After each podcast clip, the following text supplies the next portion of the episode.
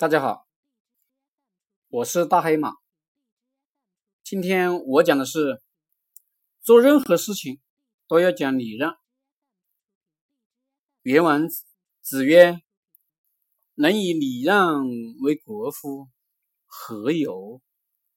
不能以礼让为国，如礼何？”大黑马解读：一个国家要讲礼，讲礼让。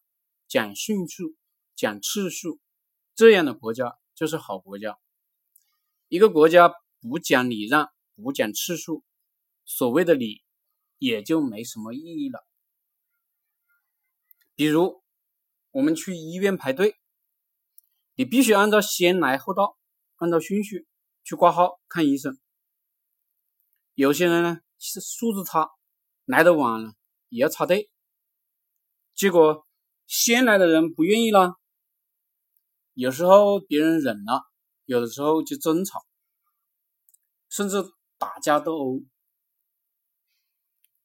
如果所有后来的人都要插队，那么先来的人肯定不乐意，一定会发生大规模的冲突。人世间的每一件事情都是有理的，有规矩的，都按规矩来。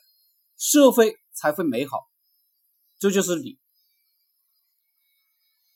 我们做生意的时候也有些规矩，规矩定好了就按规矩来。但有的时候呢，打破规矩可以迅速获得一些利益，按照规矩来呢，就要损失一些利益。于是很多人就讲特事特办。这个口子一开，你就会发现特事特办的事情越来越多。一个社会特事特办的事情越来越多，这个社会就会变得越来越差。这就是不讲理。